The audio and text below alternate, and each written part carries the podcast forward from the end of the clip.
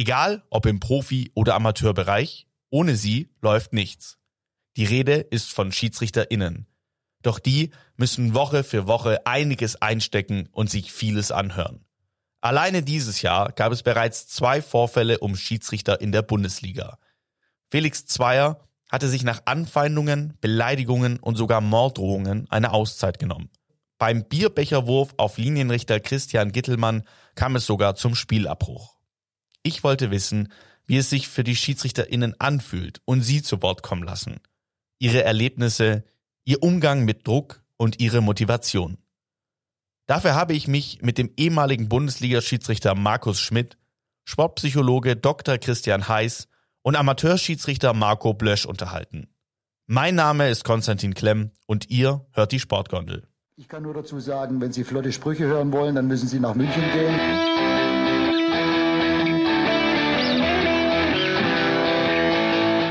Sportgondel.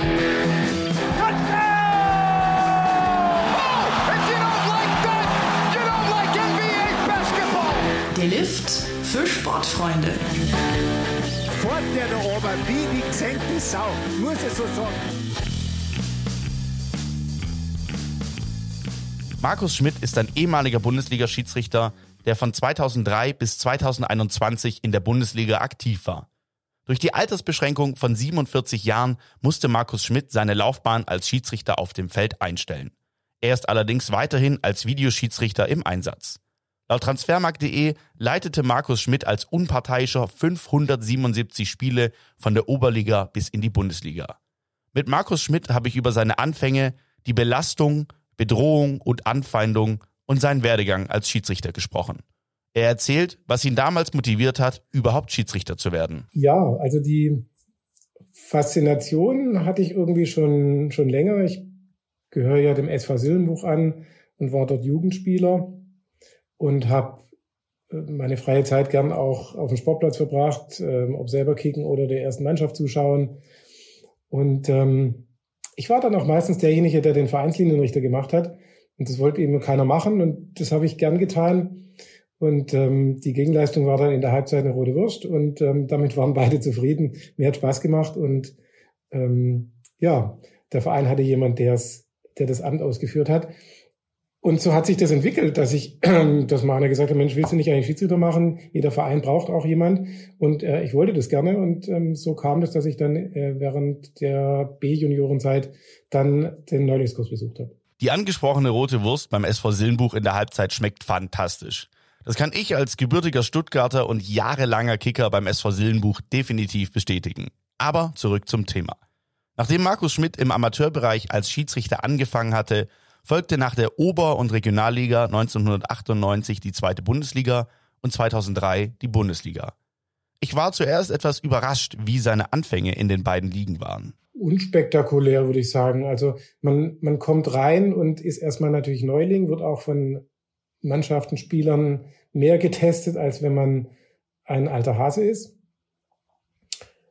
Und die ähm, ja, also jedes Spiel ist irgendwie ein Highlight, ja. In, in, jeweils in der höchsten Spielklasse, wenn man dann nachher Bundesliga-Schiedsrichter ist und hat dann die Zweitligaspiele, geht man da natürlich mit noch breiterer Brust dran, weil man ja sozusagen schon höhere Weihen erreicht hat. Und ähm, trotzdem ist natürlich auch unsere zweite Liga eine starke. Und ähm, ich kann einfach sagen, es war, es ist jedes Spiel irgendwie was, worauf man, wo so ein Kribbeln ist, worauf man sich freut und was ähm, eine Bestätigung für, für A, für die Leistung ist, die man schon gebracht hat und B, auch eine Belohnung für das Training und den Aufwand, den man ja durchaus auch währenddessen hat. Spektakulär war sicher auch sein letztes Spiel als Schiedsrichter in der vergangenen Saison. Da pfiff er die Partie zwischen dem FC Augsburg und dem FC Bayern München. Kurz vor Schluss knackte Robert Lewandowski mit Treffer Nummer 41 den Rekord von Gerd Müller. Aber wie nimmt man das als Schiedsrichter wahr? Also ähm, man hat auch die Nervosität von Lewandowski in dem ganzen Spiel gemerkt. Er hat ja eine Reihe von Chancen, die er, ich will nicht sagen kläglich, aber doch zumindest deutlich vergeben hat, ähm, entgegen der Gewohnheit, wie er eben sonst drauf war, weil man schon gemerkt hat, es war auch für ihn was Besonderes. Und ich glaube, es hatten sich alle schon darauf eingestellt, dass das in dem Spiel dann trotz allem halt nicht mehr klappt. er hatte ja zumindest den Rekord egalisiert. Es ging ja nur noch darum, der alleinige Rekord, Rekordhalter zu werden. Und das ist schon auch ein Gänsehautmoment. Äh, ich hoffe insgeheim ja drauf, dass er ihn nicht noch weiter steigert, sondern dass dieses Spiel in diesem Moment, das ist die 90. Minute, das ist die letzte Bundesliga-Minute meiner aktiven Karriere und ich war immerhin 18 Jahre in der Bundesliga, ähm, dass das so ein Moment für die Ewigkeit bleibt. Ja. Ein Moment für die Ewigkeit. Interessanterweise zeigte Markus Schmidt Lewandowski nicht die gelbe Karte, obwohl dieser sein Trikot ausgezogen hatte. Außergewöhnliche Momente erfordern außergewöhnliche Entscheidungen, wie Markus Schmidt meinte. In den letzten Jahrzehnten hat sich auch der Fußball verändert und weiterentwickelt. Sei es von der Taktik, der Geschwindigkeit und folgend auch das Schiedsrichterwesen. Es ist deutlich athletischer und der Schwerpunkt liegt auf der körperlichen Fitness. Aber was hat sich noch verändert? Als ich angefangen habe, war immer auch offiziell von offizieller Seite so gesagt, das ist ein Hobby. Ihr habt euren Beruf und der ist wichtiger und trotzdem gab es natürlich insgeheim die Erwartung, alles dafür zu tun, dass man einteilbar ist und dass man bereit ist und so weiter. Aber es gab damals schon noch so das Postulat, ihr seid in einem Beruf und das andere ist die vielleicht schönste Nebensache der Welt. Das hat sich komplett gewandelt. Spätestens mit der Entscheidung, auch Schiedsrichtern einen Grundgehalt zu zahlen, ist auch ein Stück weit damit diese Büchse der Pandora geöffnet worden, indem man gesagt hat, dann müsst ihr aber auch komplett zur Verfügung stellen und es ist euch freigestellt, ob ihr überhaupt nebenher arbeitet. Früher kannte ich keinen einzigen Schiedsrichter, der nicht gearbeitet hat. Heute kenne ich ganz viele, die ein bisschen nebenher oder gar nicht mehr arbeiten. Meine Karriere ähm, hat sicherlich auch seinen Preis gehabt, muss man fairerweise sagen, dann vielleicht im Privatleben. Aber ich bin auch ein Stück weit stolz darauf, dass ich wirklich die ganze Zeit gearbeitet habe, ähm, viele Jahre sogar auch 100 Prozent und ähm, beides gemacht hat. Es hat mir auch an mancher Stelle geholfen, das so zu machen.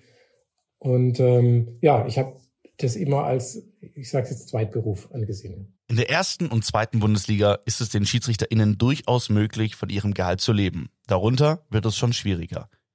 In seinen 18 Jahren als Bundesliga-Schiedsrichter hat sich einiges entwickelt. Kommerzialisierung, steigende Zuschauerzahlen und mittlerweile läuft gefühlt auf jedem Sender ein Fußballspiel. Auch die Medienpräsenz ist stark gewachsen. Hat das auch Auswirkungen auf die Belastung eines Schiedsrichters? Naja, mit zunehmender Medienpräsenz hat man natürlich auch eine höhere Erwartungshaltung, auch seitens der Clubs, was die Unfehlbarkeit der Leistung angeht. Ähm, letzten Endes sind Vereine Wirtschaftsunternehmen und die wollen möglichst alles planbar machen. Und ähm, wenn so die letzte Unplanbarkeit die Schiedsrichterentscheidung ist, dann versucht man die natürlich auch noch irgendwie zu beeinflussen das meine ich gar nicht im, im Sinne von, von manipulativ, sondern im Sinne von äh, möglichst Störfaktoren ausschalten. Und am Ende ist der Videoassistent, über den wir sicherlich auch noch sprechen, dann ein Produkt dieser Erwartungshaltung, würde ich sagen. Ähm, ein Stück weit ist ein Fußballspiel das, was ich vorher schon gesagt habe, das, was es ist, ein, ein Spiel über 90 Minuten wo man nach bestem Wissen und Gewissen mit guter Vorbereitung, äh, so wie man eben kann, reingeht und ähm, seine Leistung versucht abzurufen, so wie es Spieler auch machen.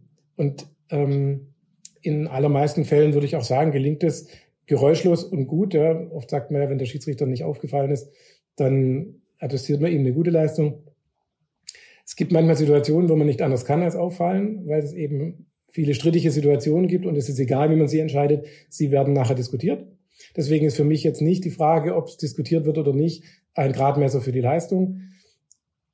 Aber ähm, ich, ich finde, also, also auch da gilt, wenn man sich diesem, diesem Hobby oder diesem Job widmet und aussetzt, dann muss man auch wissen, was es bedeutet. Wächst man ja vielleicht auch mit rein. Man kommt ja nicht als Bundesliga-Schiri auf die Welt ich habe auch ein Regionalligaspiel in Offenbach vor 10.000 Zuschauern gepfiffen. Das ist auch Druck. Und wenn du in der Bezirksliga ähm, in, in Silbenbuch ein paar hundert hättest, äh, hast du auch Druck. Also das ist ja nicht so, dass das so zwischen Amateur- und Profibereich komplett unterschiedlich ist. Aber natürlich ist die Öffentlichkeitswirksamkeit natürlich größer in der ersten Liga, klar. Über viele Entscheidungen trotz des Video Assistant Referees wird ja immer noch diskutiert und ich kann euch beruhigen, da werden wir nachher auch noch drüber sprechen. Druck bringt auch ein wichtiges Spiel, beispielsweise am letzten Spieltag der Kampf um die Meisterschaft oder den Abstieg. Wie geht man als Schiedsrichter damit um? Klar ist am Ende der Druck, je entscheidender es wird, äh, wenn man am letzten Spieltag einen Abstieg pfeift oder eins um die Meisterschaft oder so, hat natürlich einen enorm höheren Druck. Das ist mir schon bewusst und ähm, das nimmt man auch mit. Ansonsten ist aber ein Stück des Geheimnisses, sich davon auch frei zu machen. Weil wenn ich die ganze Zeit während der 90 Minuten drüber nachdenke, wenn ich jetzt einen Fehler mache, dann mache ich auch einen. Äh, wenn ich aber mich darauf konzentriere zu sagen, okay, du bist fit, du hast einigermaßen geschlafen, du, äh, du kennst die Regeln und ähm, bist für dieses Spiel nominiert und ausgesucht worden, weil sie sagen, du bist der beste Schiedsrichter, der dieses Spiel leiten kann. So, dann kann ich doch mit dem Selbstverständnis auch Entscheidungen treffen. Und wenn am Ende sich dann rausstellt, dass was falsch war, dann ist es so. Aber ähm, darüber währenddessen nachzudenken, wäre, wäre tödlich und das macht, glaube ich, auch kein Schiedsrichter wirklich. Den Druck nimmt man also mit ins Spiel. Aber ist er nach Abpfiff dann weg oder nimmt man den auch mit nach Hause? Also wer, wer behauptet, der lässt die komplett im Stadion, der lebt nicht Schiedsrichterei, weil das be beschäftigt einen natürlich.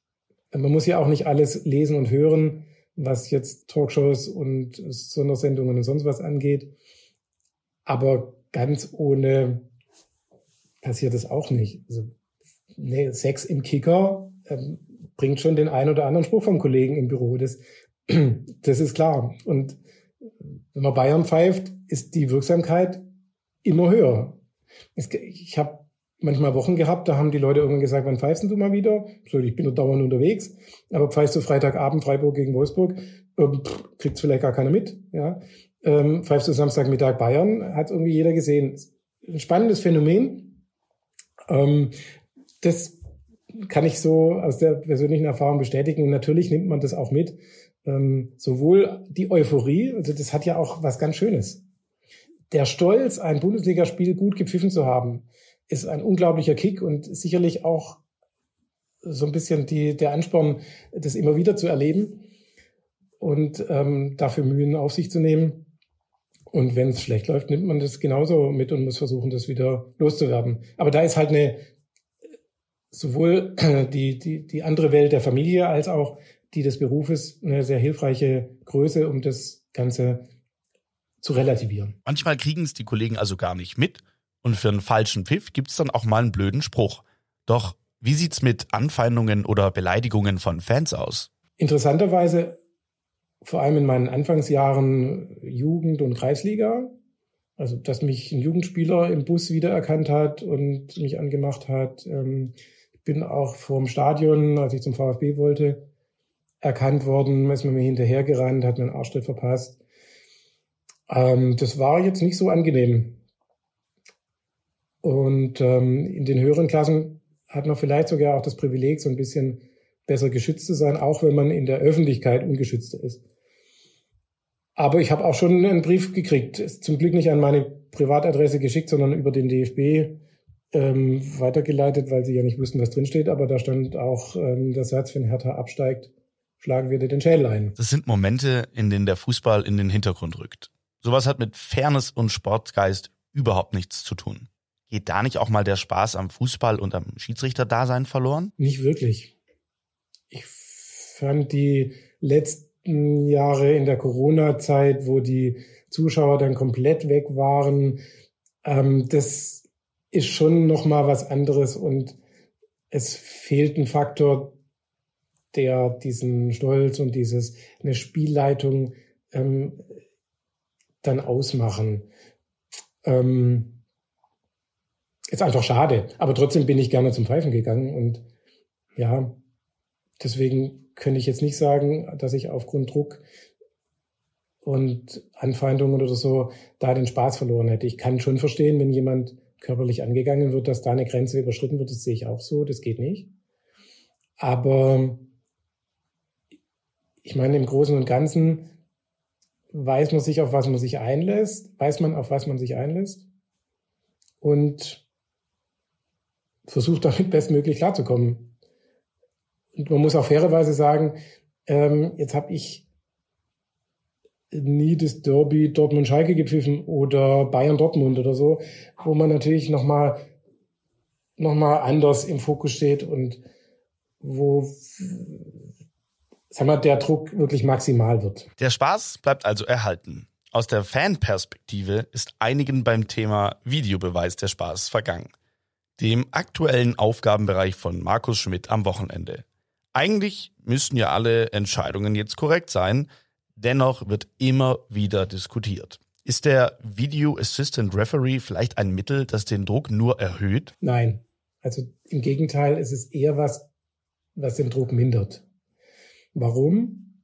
Weil der größte Druck, die größte Sorge, die man haben kann als Schiedsrichter, ist, mit einer Fehlentscheidung in die Geschichte des Fußballs einzugehen. Mit der positiven Entscheidung geht man nicht ein. Insofern kann es nur ein negativer Faktor sein.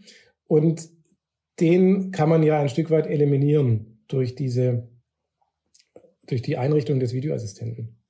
Und ähm, das nimmt schon auch eine gewisse Sorge. Und das nimmt sozusagen die allergrößten Katastrophenszenarien. Und deswegen ist das für die Schiedsrichter eine große Hilfe. Natürlich ist es wie so ein, wie so ein Airbag, der nur dann zündet, wenn auch was passiert und man möchte den am besten in seinem Auto nie sehen. Aber wenn man ihn braucht, wäre er da. Und so ist so ein bisschen auch der Videoassistent zu sehen. Natürlich möchte man die Entscheidung auf dem Spielfeld so treffen, dass man ihn gar nicht braucht und dass der einen am Ende immer nur bestätigt.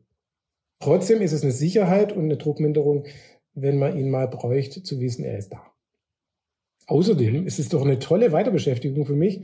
Er hilft mir weiter dem Fußball so verbunden zu sein, dann in einer anderen Rolle, aber trotzdem noch irgendwo Teil des Spiels zu sein, ähm, hat auch was. Ja, so kann es gehen. So bleibt Markus Schmidt der Bundesliga erhalten.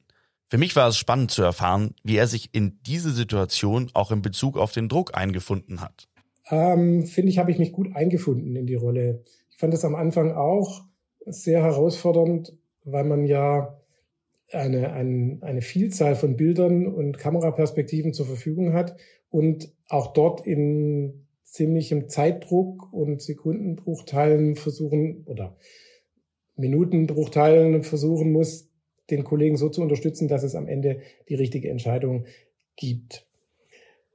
Zudem gibt es noch die Schwierigkeit zu gucken, wo ist die Eingriffsschwelle, können wir vielleicht gleich nochmal drüber sprechen. Also an welcher Stelle geht es darum, eine falsche Entscheidung zu verhindern, da sind wir uns, glaube ich, alle einig. Aber an welcher Stelle geht es auch darum, ihn so zu unterstützen, dass die bessere Entscheidung ist? Oder ist das dann schon das Kriterium zu sagen, dann ist es kein Eingriff? Ist, glaube ich, am, Eis, am ehesten im Moment die Diskussionswelle, die über den Videoassistenten. Und ähm, du hast vorher den Satz gesagt, es geht darum, dass ein Fan glaubt, am Ende müssten doch alle Entscheidungen dann richtig sein. Das würde voraussetzen, dass jede Entscheidung irgendwie eindeutig schwarz oder weiß ist. Und genau das ist die Krux. Das gibt es nicht. Es gibt immer Entscheidungen, die bleiben im Graubereich, wo, wenn du 20 Bundesliga-Schiedsrichter fragen würdest, irgendwie zwölf so rum und acht so rum sagen. Auch am Ende, auch nach Studium der Fernsehbilder, auch nach mehrtägiger Diskussion und nochmal drüber nachdenken. Und diese Szenen, die sind nicht auflösbar, weil sie irgendwie einen menschlichen Faktor haben. Und am Ende muss ich auch klar sagen, ein Schiedsrichter ist ein Entscheider. Das ist wie eine Führungskraft.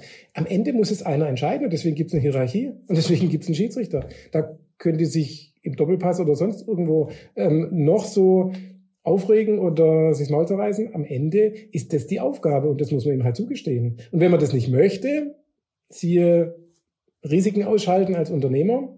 Klar kann ich verstehen, dass man das nicht so toll findet, aber jeder Manager trifft in seinem Club auch Entscheidungen, ob man Trainer entlässt oder nicht, der hat, das hat Auswirkungen und er weiß vorher auch nicht, was passiert. Und insofern finde ich, muss man dem Schiedsrichter auch zugestehen, dass er seine Entscheidungen nach bestem Wissen und Gewissen trifft und vielleicht sogar im Nachhinein sehen kann, dass er sich geirrt hat. Und dafür ist der Videoassistent, schließt sich der Kreis, eben ein gutes Hilfsmittel, diese Anzahl der Fälle so zu minimieren, dass sie wirklich auf welche gehen, wo man sagt, ja, das könnte man auch anders machen. Damit war für mich die Debatte und die Fragen um den Video Assistant Referee erledigt. Für ihn ist der Videoschiedsrichter zeitgemäß. Und für mich war es interessant, die Argumentation aus der Perspektive eines Schiedsrichters zu hören. Was ich auch aus seiner Perspektive wissen wollte, war, wie er den Vorfall zu Beginn des Jahres um Felix Zweier mitbekommen hat. Ich finde, da wurde eine rote Linie irgendwie überschritten, die auch mit der Entscheidung ja rein gar nichts zu tun hatte. Man hat versucht, über eine infame Weise jemanden zu diskreditieren. Und ähm, das war nicht in Ordnung. Umso wichtiger ist, dass Felix das Zeichen gesetzt hat, dass er weitermacht und dass das nicht dazu führt, dass jemand anders dafür sorgt, seine Karriere zu ruinieren.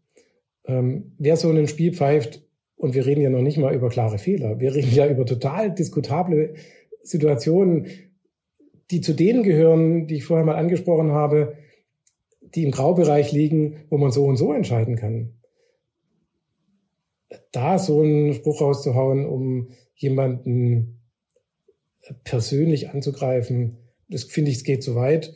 Und ähm, ja, er hat auch eine Strafe dafür gekriegt und damit muss dann aber auch gut sein. Die Strafe ging an Jude Bellingham von Borussia Dortmund, der nach dem Spiel gegen den FC Bayern München Felix Zweier indirekt Spielmanipulation vorwarf. In Anlehnung an diesen Vorfall und auch an seine eigenen Geschichten wollte ich wissen, wie die Unterstützung seitens des DFBs, des Deutschen Fußballbundes, aussieht. Der DFB ist die Heimat. Das ist keine Frage. Wir sind Teil der DFB-Familie und ähm, in guten Zeiten ist es auch eine, eine sehr kostbare Zusammenarbeit.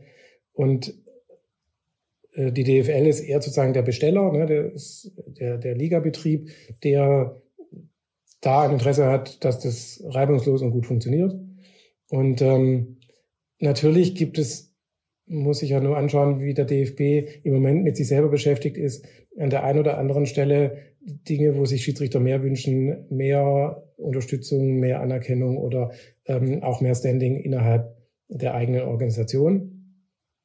Und trotzdem wird der DFB für sich in Anspruch nehmen, alles dafür zu tun. Und man muss auch ein bisschen unterscheiden, wer ist denn der DFB? Also es gibt Angestellte, früher waren die meistens sogar ehrenamtlich im Schiedsrichterbereich tätig und natürlich ist das enge Umfeld in, in ständigem Austausch und Bemühen, uns äh, ein, ein, ein gutes, leistungsförderndes Klima zu bieten. Je, sagen, je abstrakter man das sieht, desto eher glaube ich, dass es wichtig ist, dass wir gut funktionieren. Mit der Entwicklung der letzten Jahre ist Markus Schmidt schon mal zufrieden. Allerdings mussten er und seine KollegInnen dafür auch kämpfen. Ja, wir hatten ja in den letzten Jahren eine Entwicklung genommen, die sehr, also sehr positiv war in Bezug auf äh, Ausstattung. Ähm, wir haben Trainingslager eben dann nicht mehr im kalten Herzogenaurach gemacht, sondern dann auch mal im warmen Portugal. Wir haben im Winter wir haben ähm, mehr Physiotherapeuten bekommen. Äh, die medizinische Betreuung ist besser geworden, aber es ist halt alles sehr, sehr hart erkämpft. Ähm, auch die Bezahlung, ähm, da haben wir einzelne wenige, die für die Gruppe da sehr viel, sehr viel rudern müssen, um kleine Schritte zu erreichen, die ohne Frage gelungen sind. Also ich will das damit, deswegen tue ich mich auch so schwer, die Frage so zu beantworten, dass sie allem gerecht wird.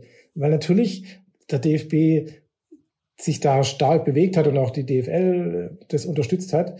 Und gleichzeitig, wenn ich mir überlege, was da für Mühen und äh, Runden notwendig waren, ich sage, sag mal, wisst ihr eigentlich nicht, welches Produkt ihr hier vermarktet. Die deutschen Schiedsrichter gehören zu den stärksten in der Welt. Das ist immer noch so. Was, was tut ihr damit, dass es sagen, noch unabhängiger und noch, noch professioneller und noch ähm, reibungsloser alles vonstatten geht. Und ähm, da hätte ich mir einfach manchmal mehr Selbstverständnis gewünscht, dass man die Schiedsrichter als ein Premiumprodukt und als ein Aushängeschild sieht und das dann auch entsprechend äh, intern platziert. Der Weg ist also der richtige.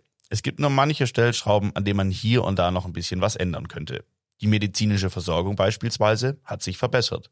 Haben die SchiedsrichterInnen jetzt nur mehr Physios oder arbeitet ihr auch mit SportpsychologInnen zusammen? Ja, inzwischen ist auch das, gehört auch zu den Errungenschaften, die sich ergeben haben. Ähm, leider dann aus dem negativen Vorfall von Baba Grafati. es war tatsächlich so der Auslöser, dass man gesagt hat, wir müssen auch auf dem mentalen Gebiet da unsere Schiedsrichter stärken. Und das ähm, ist ein freiwilliges Angebot, wo auch tatsächlich der DFB zwar die Rechnungen begleicht, aber soweit ich informiert bin, nicht weiß, wer wann wie viel in Anspruch nimmt oder nicht, weil das ganz bewusst eben in den privaten Bereich da bleiben sollte. Meine nächste Frage hatte Markus Schmidt schon erahnt, bevor ich sie überhaupt stellen konnte. Also bevor die Frage kommt, übrigens, also ich habe das selber auch in Anspruch genommen, weil ich das total hilfreich finde. Ich meine, ich bin selber in meinem beruflichen Werdegang viel mit Personalentwicklung in Berührung gekommen, habe selber Seminare gegeben und bin deswegen sehr dankbar gewesen, dass man auch sowas anbietet. Und aus meiner Sicht müsste das eigentlich jeder in Anspruch nehmen, um auch da noch Prozentpunkte seiner Leistungen rauskitzeln zu können. Mit sportpsychologischer Unterstützung wäre es also möglich, nochmal ein, zwei, drei Prozentpunkte mehr aus seiner Leistung herauszuholen.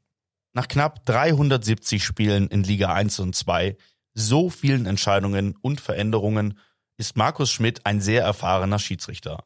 Ein Schiedsrichter, der seinen Job mit Leidenschaft und Motivation ausübt und ausgeübt hat.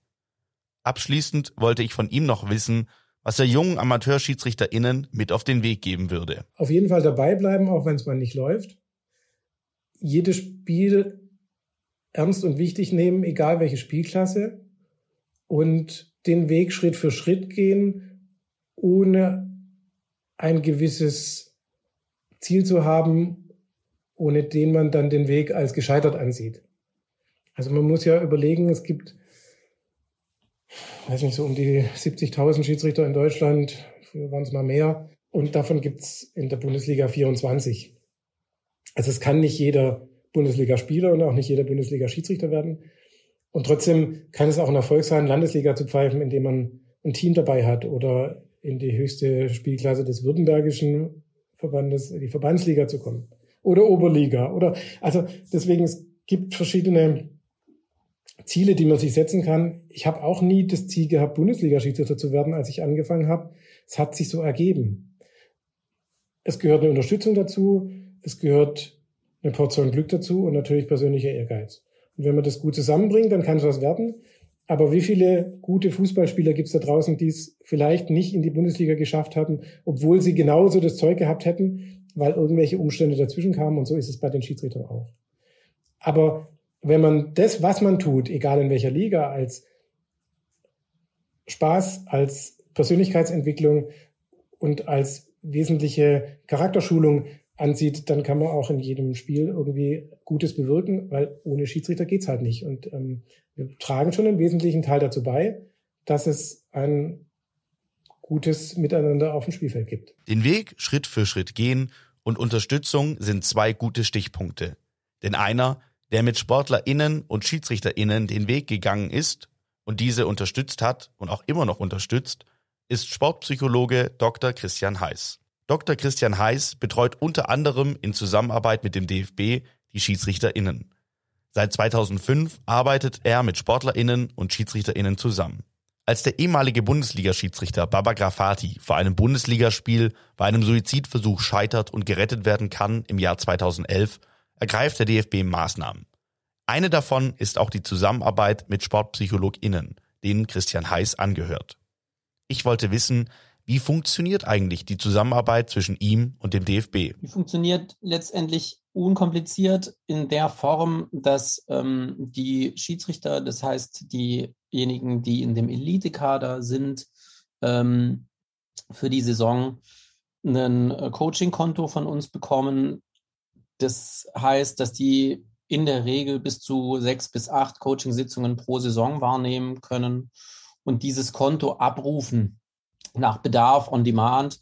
Wir haben ein dezentrales Konzept, wo ähm, ich nicht alleine arbeite, sondern mit verschiedenen Kollegen arbeite, die deutschlandweit aufgestellt sind. Das Credo war, dass die Schiedsrichter nicht so weit fahren mussten. Das heißt, wir betreuen eigentlich wohnortnah das hat so den Hintergrund, ähm, dass wir eben wussten, dass die ganzen Schiedsrichter eben einen hohen Reiseaufwand haben. Da wollten wir eben jetzt nicht nochmal zusätzlich sehr große Reisen produzieren. Somit haben wir so ein Netzwerk aufgebaut.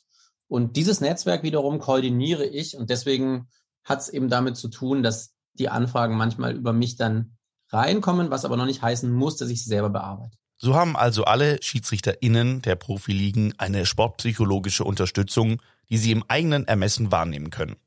Warum ist die Zusammenarbeit mit SportlerInnen und SportpsychologInnen in der heutigen Zeit eigentlich so wichtig? Ich würde einfach sagen, dass die Anforderungen, die an Top-Athleten oder Top-Schiedsrichter gestellt sind, sind durchaus komplex. Das ist ja ein Umfeld, was ähm, durchaus herausfordernd ist. Das liegt auch daran, dass es eben oftmals nur eine Chance zur Leistungsabgabe gibt und entweder passt die eben oder die passt eben nicht. Und ähm, dementsprechend macht es Sinn, sich professionell auf diese Situation vorzubereiten. Und das kann ich eben aus verschiedenen Blickwinkeln tun. Ich kann mich körperlich vorbereiten, ich kann mich technisch, taktisch vorbereiten, ich kann mich informieren, aber ich kann eben auch lernen, wie ich mich mental auf so eine Situation vorbereite, damit ich eben auch mental vorbereitet, also damit ich mental bereit bin, so sage ich mal.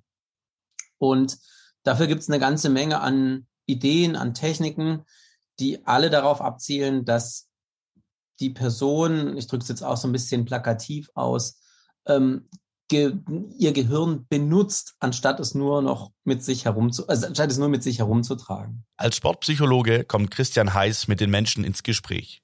Ich wusste beispielsweise nicht, ob ich von PatientInnen, KundInnen oder GesprächspartnerInnen reden sollte.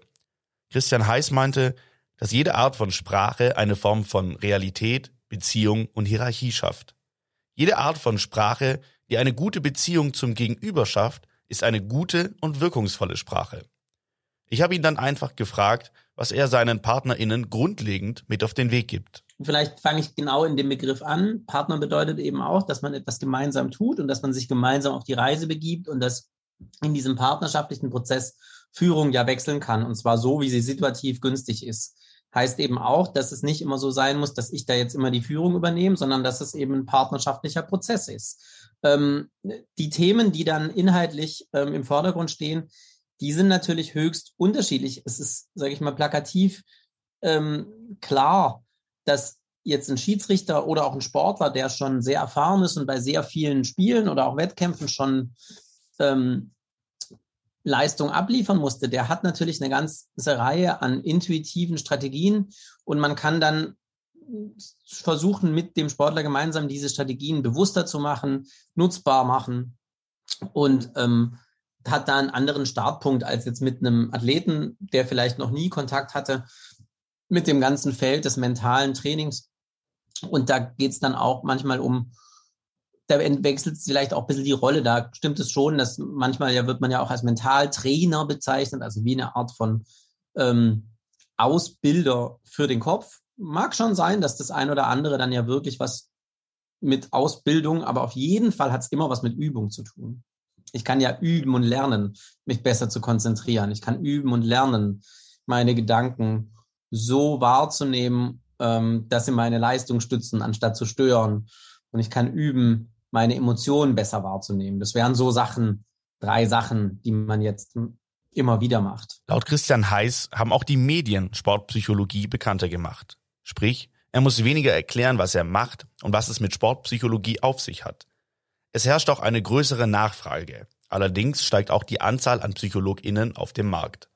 Im Fußball hat es das Thema Sportpsychologie jedoch noch etwas schwerer. Den Stand und die Wirkung, die sich Christian Heiß wünschen würde, ist noch nicht erreicht. Dass sich dennoch in der öffentlichen Wahrnehmung etwas verändert, freut ihn.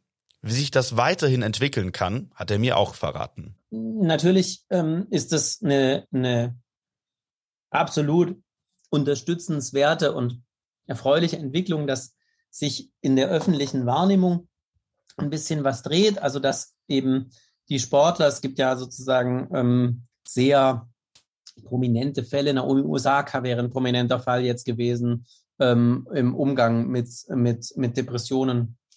Ähm, und ähm, Simon Biles wäre ein anderer Fall gewesen, eben ähm, ähm, wo das Thema mentale Gesundheit in den Vordergrund rückt. Michael Phelps ähm, wurde porträtiert und wird porträtiert in einer, glaube ich, sehr sehenswerten Netflix-Dokumentation. Ähm, das heißt, auch das Thema beginnt eben, sich eine Plattform zu schaffen Und es ist sehr wichtig, dass gerade diese großen und aufmerksamkeitsstarken Sportler darüber in dieser Art und Weise sprechen, weil sie haben tatsächlich eine Wirkung auf gerade auch jüngere Sportler und dementsprechend wünsche ich mir, dass daraus eben eine Kraft entsteht, die es erleichtert. Gleichzeitig bin ich Realist genug und weiß, dass ähm, Spitzensport wird bestimmte Bedingungen immer behalten und es wird immer besonders sein und besonders bleiben, für Sportler psychische Schwierigkeiten zuzugeben, drüber zu sprechen. Für Christian Heiß ist das allerdings kein Spitzensportphänomen, sondern auch in der allgemeinen Bevölkerung zu finden. Mir ging es aber um den Sport. Und da sind die SchiedsrichterInnen immer ein Thema. Brauchen die jetzt einfach ein dickeres Fell? Oder sollten die Fans sich einfach mehr zurückhalten in ihren Aktionen und Aussagen? Plus und Plus gibt Doppelplus.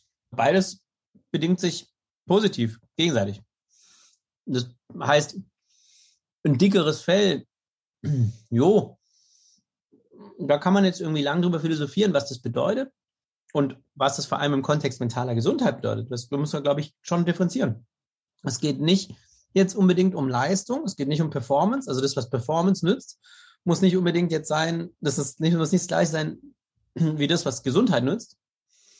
Ähm, weil die Idee ist ja oft, dass es eher Performance nützt, wenn ich ein dickeres Fell habe. Und Gesundheit, I don't know. Ja. Ähm, so, also diese Unterscheidung wäre schon, glaube ich, schon mal wichtig. Aus welcher Perspektive schaust du drauf?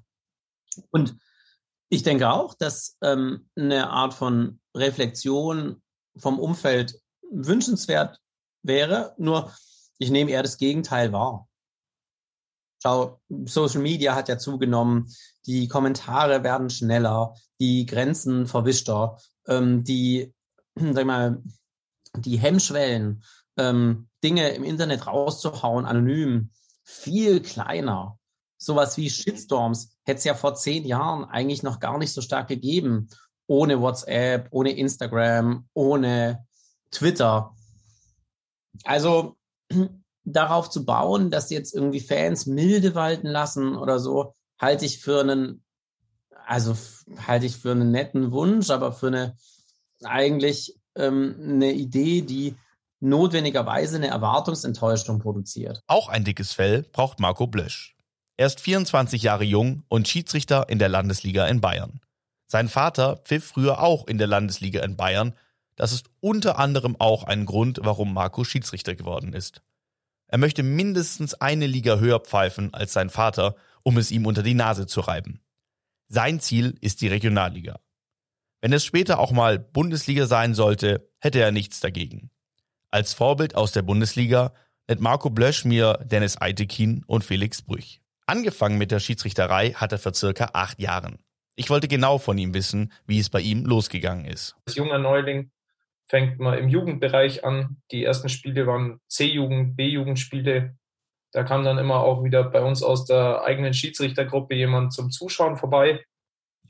Äh, wenn die Spiele dann dementsprechend gut laufen, dann darf man dann auch äh, in jüngeren Jahren, also ich habe dann mit 16 mein erstes Herrenspiel gepfiffen, ähm, wird da weiterhin beobachtet und ab der Kreisliga äh, wird dann gruppenübergreifend in so ein Beobachtungssystem übergegangen und da kann man dann wie im Fußball auch nach Tabellensituationen ähm, aufsteigen bzw. absteigen. Was genau er mit Schiedsrichtergruppe meint, war mir unbekannt. Und daher hatte ich ihn gefragt, was es genau mit einer Schiedsrichtergruppe auf sich hat. Ähm, bei uns ist es ähm, so nach Landkreisen aufgeteilt. Die, ähm, jeder Landkreis hat quasi seine eigene kleine Schiedsrichtervereinigung, quasi wie einen Verein.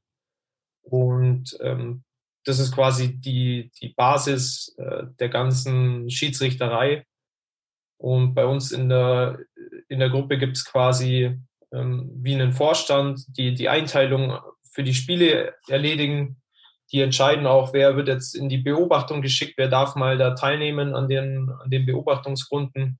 Und wir haben da unsere, quasi wie unsere eigene kleine Mannschaft. Ähm, da springt alles mit von 15 bis 75 und man trifft sich einmal im Monat zum, zur Regelkunde und zur Versammlung und hat da einfach seine eigene Gemeinschaft. Und ich denke, dass ähm, dieses Gruppenleben, wir machen auch Ausflüge und, und sowas zusammen, ähm, dass das einfach wie in so einem Fußballverein ist und deswegen macht man das auch. Deswegen bleibt man beim Schiedsrichtern dabei, wenn man einfach eine Verbindung hat. Man hat andere Fußballverrückte, die da jedes Wochenende auf dem Fußballplatz verbringen und das verbindet einen einfach. Den Papa hatte ich schon angesprochen.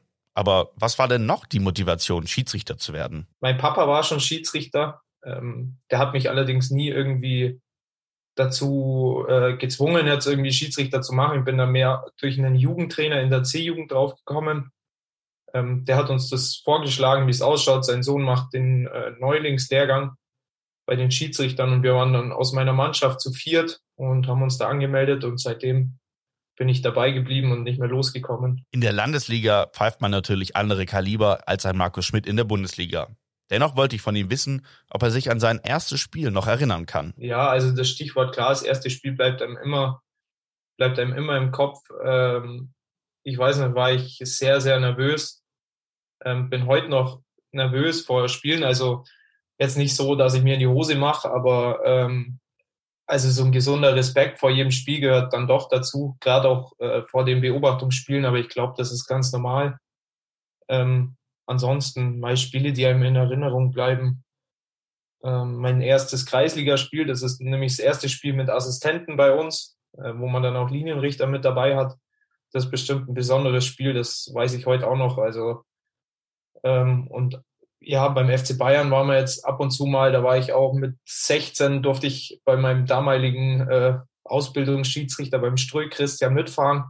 Und äh, an der Sebener Straße damals noch, das ist schon ein ganz besonderes Erlebnis, wo man da als kleiner Junge hinkommt zum großen FC Bayern. Das ist schon was Besonderes und bleibt einem auch in Erinnerung. Nervosität gehört natürlich dazu, egal ob beim ersten Spiel oder mittendrin. Ich wollte wissen, was denn die Grundvoraussetzungen sind bzw. waren, dass er überhaupt pfeifen durfte. Hm, ja, also das ist äh, grundsätzlich in jeder Liga bei uns so, dass man vor Anfang der neuen Saison eine Laufprüfung und einen Regeltest absolvieren muss.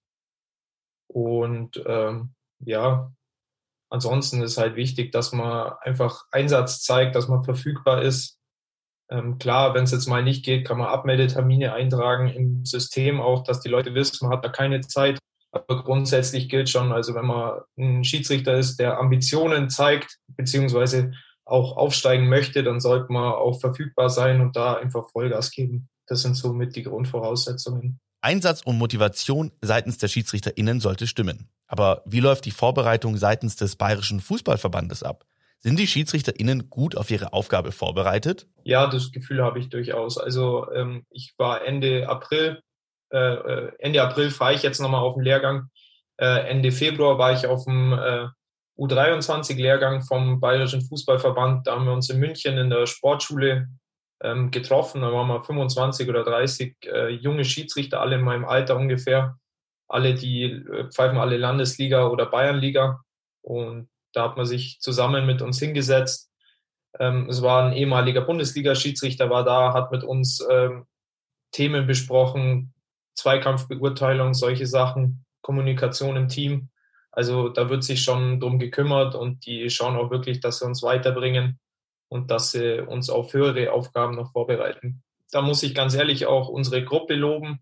Äh, wir aus dem Ostallgäu, ähm, die Jungs, die da die Schiedsrichterausbildung machen, die Fortbildung, die geben da echt Vollgas und wir bereiten die jungen Schiedsrichter gut darauf vor, dass sie einfach ihr Werkzeug parat haben. Die Regelsicherheit ist da ganz wichtig, Fitness ist wichtig.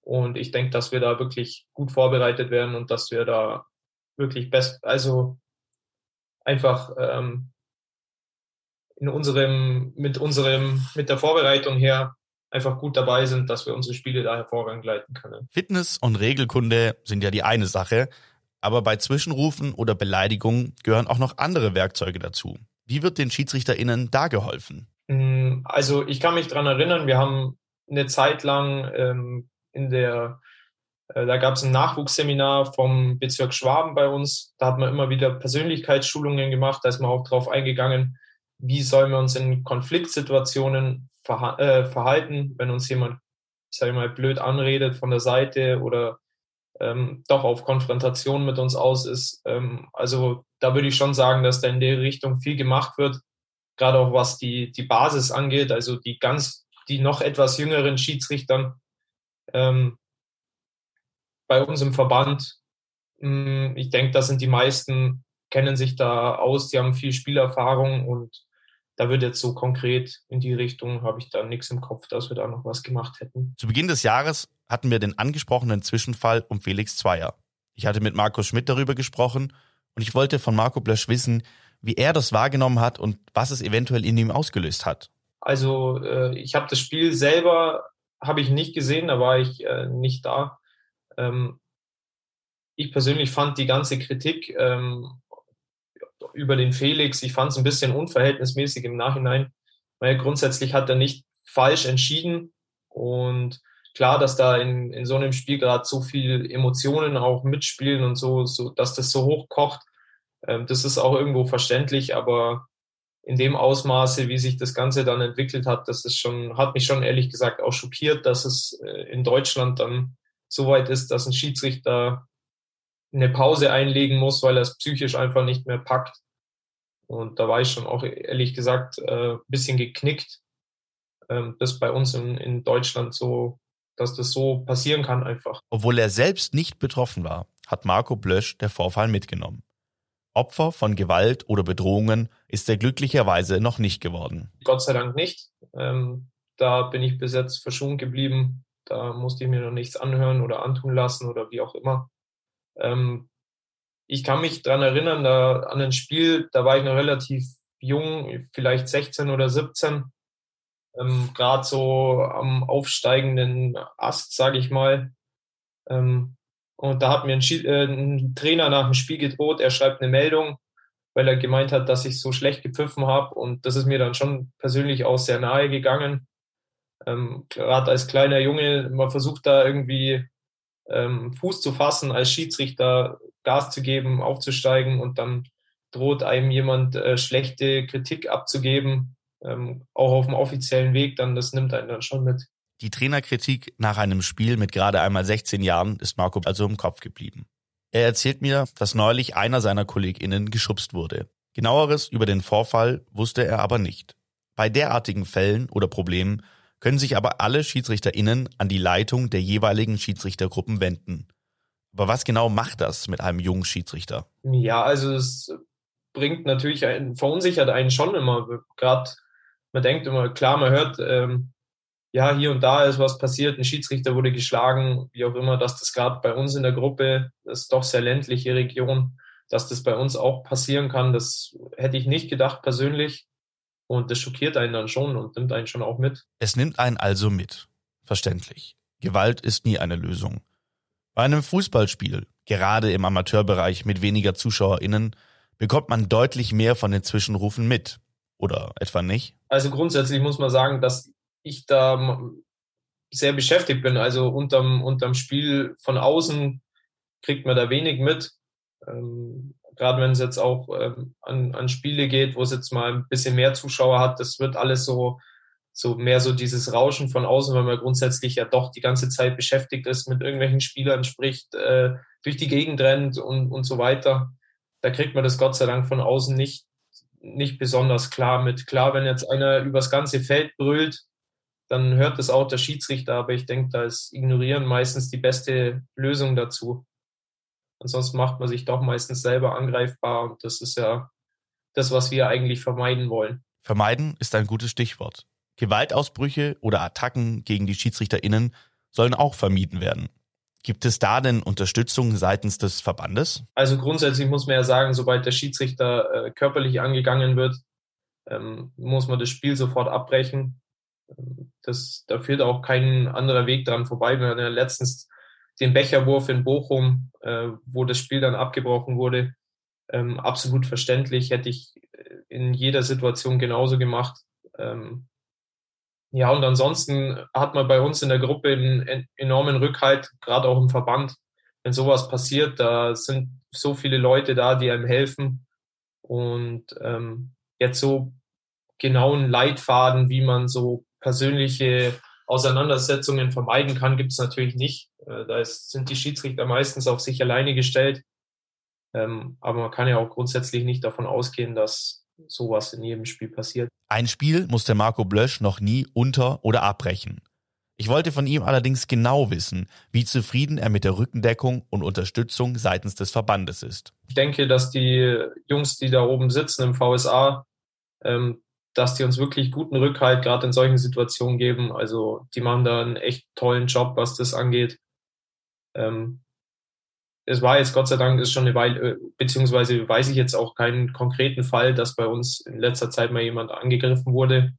Aber ich bin mir hundertprozentig sicher, falls es dazu kommen würde, dann können wir uns da auf die Jungs im VSA verlassen.